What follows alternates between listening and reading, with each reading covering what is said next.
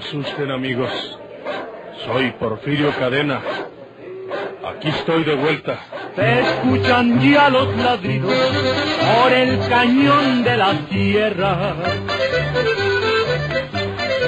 Ya comenzaron los tiros, vuelve Porfirio Cadena. ¡Vuelve Porfirio Cadena! Otra audaz y vigorosa serie campirana con el tortuoso bandido de la Sierra del Guajuto, Porfirio Cadena, el ojo de vidrio, del escritor norteño Don Rosendo Ocaña.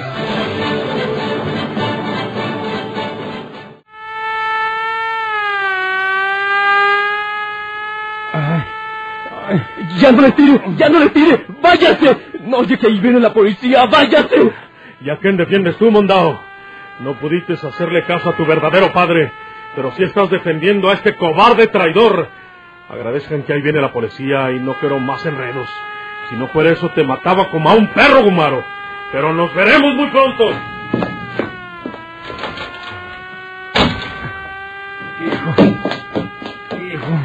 Lo tiene que detener la policía, papá Gumaro. Porque se acaba de detener la patrulla allá afuera. No podrá escapar. Ojalá. Ay, La policía pedirá una ambulancia para que lo lleven a usted al hospital y lo atiendan. No me abandones, hijo.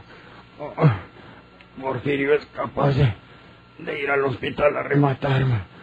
No te separes de mí.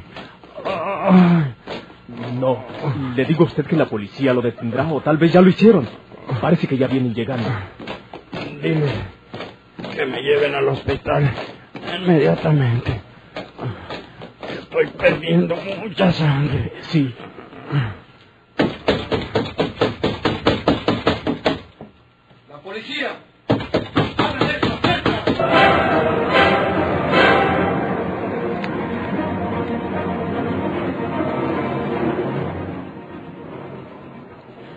Cuando ustedes venían llegando, cuando la patrulla se detenía aquí, Porfirio salió por esa puerta. Si hubiera salido a la calle, lo hubieran visto. Lo que quiere decir que aquí está en la vecindad, licenciado. Pues si está en la vecindad, por más que quiera ocultarse, caerá en nuestro poder. Porque tenemos rodeada toda la manzana. Mire, vamos a hacer una cosa, Riverol, si no queremos fracasar. Lo que usted ordene, licenciado. La policía de Monterrey está cooperando espléndidamente con nosotros. Y la vamos a aprovechar registrando casa por casa, puerta por puerta, sin dejar un solo ángulo que no registremos cuidadosamente.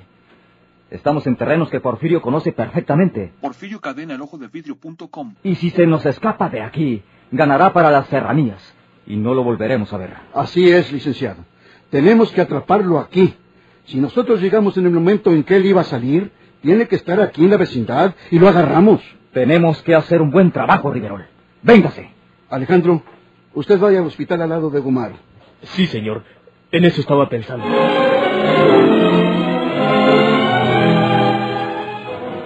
La casa que Gumaro tenía en Monterrey, y a cuyo lado se hallaba la fragua, aunque muy abandonada, era la misma propiedad que había sido del suegro del propio herrero de Laguna de Sánchez, y era parte de un populoso y modesto vecindario en el barrio que le llamaban de la muralla.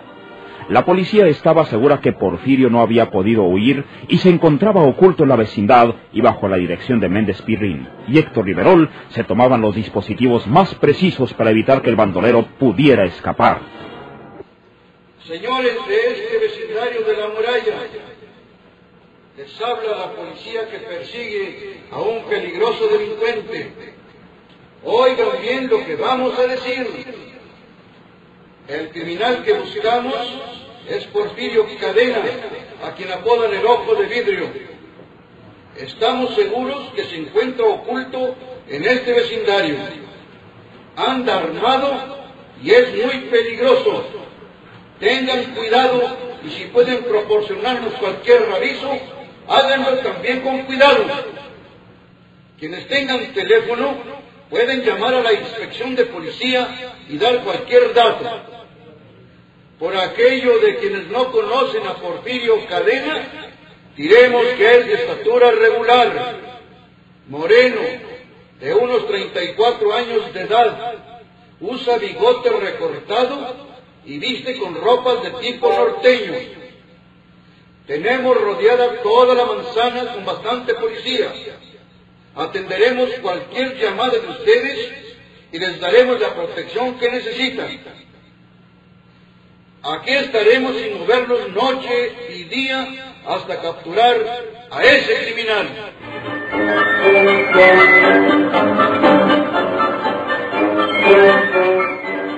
Usando de magnavoces, la policía prevenía al vecindario. Eran las horas de la mañana y los hombres habían marchado temprano a sus trabajos. En la mayoría de los hogares estaban las mujeres solas, pues hasta los niños se hallaban en las escuelas. En la casa que quedaba en el número 17 de la calle Fundición número 2, vivía la familia Mireles, pero a tales horas del día solo se hallaban allí la señora Doña Concha y su hija Fina. En aquel momento, acababan de escuchar las advertencias de la policía por medio del magnavoz. ¿Oíste, mamá? Sí, estaba oyendo. Ya le eché llave a la puerta y no le abriremos a ningún desconocido. ¿Recuerdas lo que te dije cuando estábamos almorzando? Yo oí claramente que algo cayó sobre el techo, como si una persona hubiera caído de un salto. Como no sea ese hombre y que se encuentre oculto ahí arriba. No lo creas. Tal vez cayó sobre el techo al saltar de otra casa. Pero no creas que ha permanecido ahí. Ya debe haberse marchado. Pero la policía asegura que aquí anda. Y así debe ser. Estuvo bien que nos avisaran en esa forma, para que nosotros tomemos nuestras precauciones. No perdamos el tiempo, hija, porque recuerda que tu marido vendrá a comer a las doce y a esa misma hora llegará el niño. Sí, como tú dices, no perdamos el tiempo. Ay, mamá. Ya te dije que tiene llave la puerta. Nadie puede entrar. ¿Será él? No lo creo. Déjame asomarme por la ventana. La policía dio la descripción de ese hombre y si es él, le diré que se largue, o de lo contrario pediremos auxilio a la policía. Espera.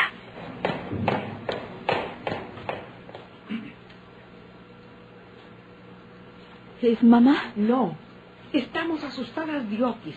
El que está llamando es un viejo limosnero. Creo que aquí traigo una moneda de cinco centavos. Te la voy a dar. Cuidado, mamá. Te digo que es un viejo limosnero.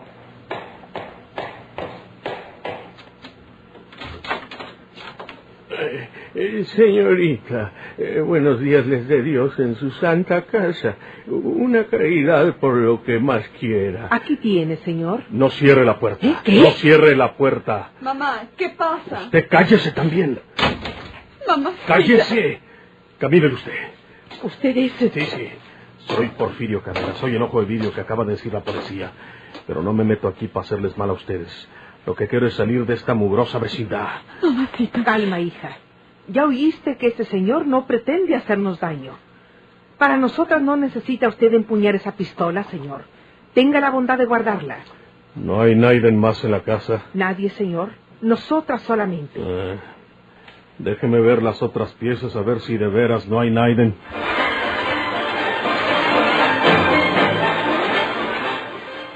Porfirio Cadena, porque era él disfrazado con sus barbas y su peluca de anciano, echó un vistazo a las otras habitaciones sin perder de vista a las mujeres. Luego se despojó de su disfraz y guardó los postizos en sus bolsillos ante las miradas temerosas de las dos mujeres. ¿Cuántas son de familia? Nosotras, eh, el esposo de mi hija y un niño de 11 años. Montaneos. Gonzalo está en su trabajo, Polito en la escuela.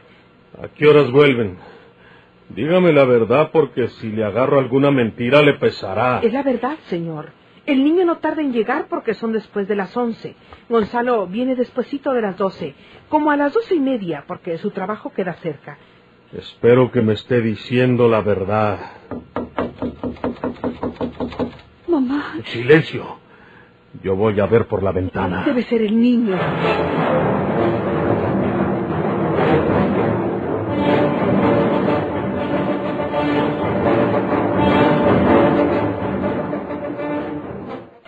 Señor, mamá?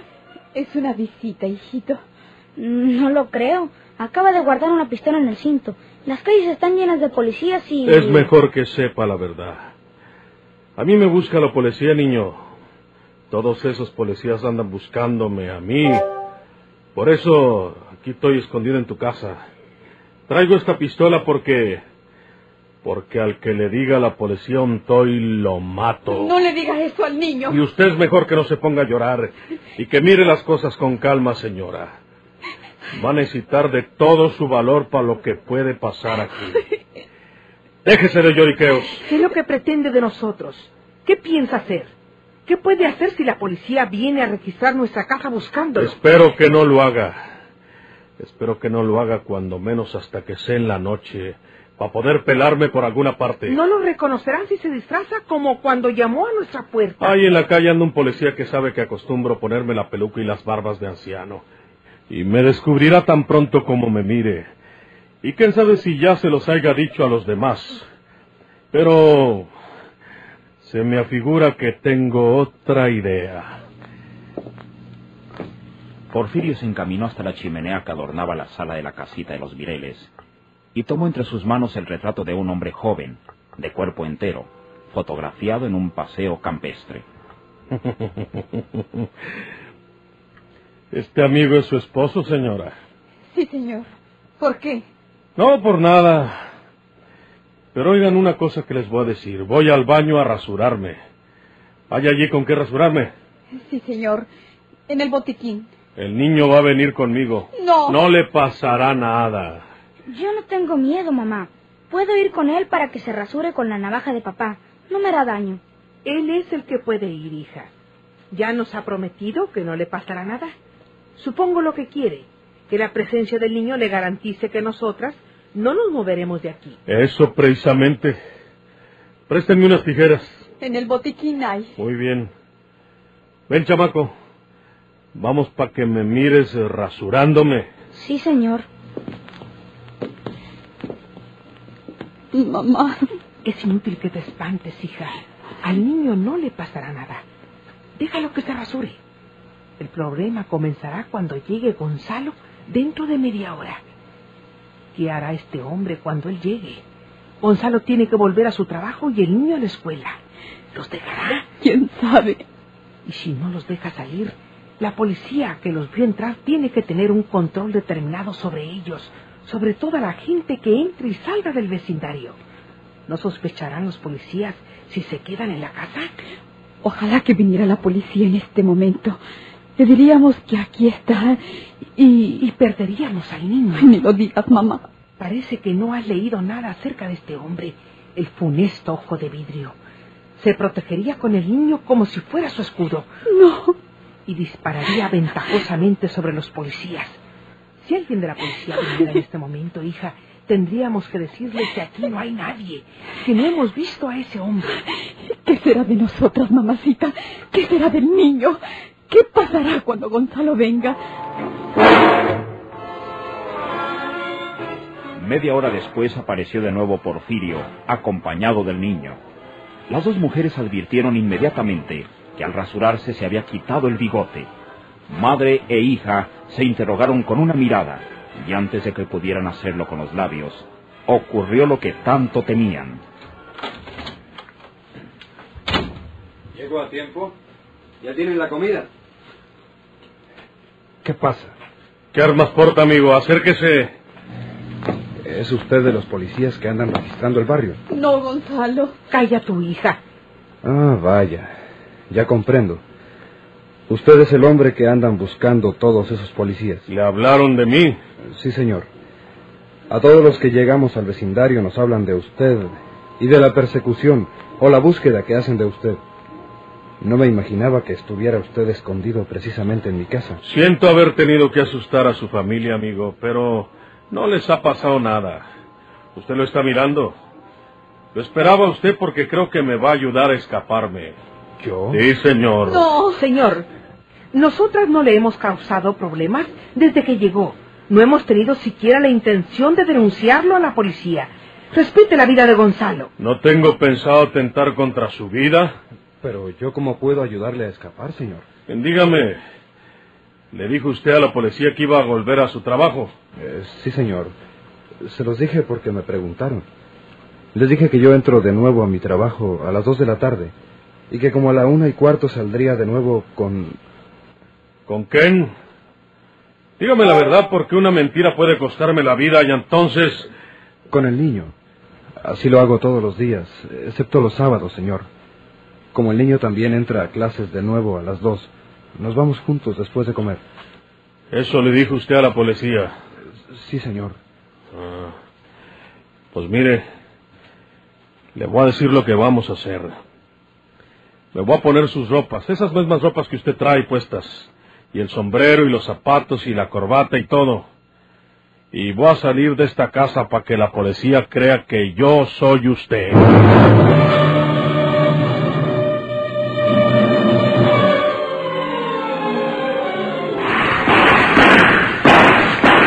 Soy Porfirio Cadena. Aquí estoy de vuelta. Que tiemblen sus enemigos o que abandonen la tierra.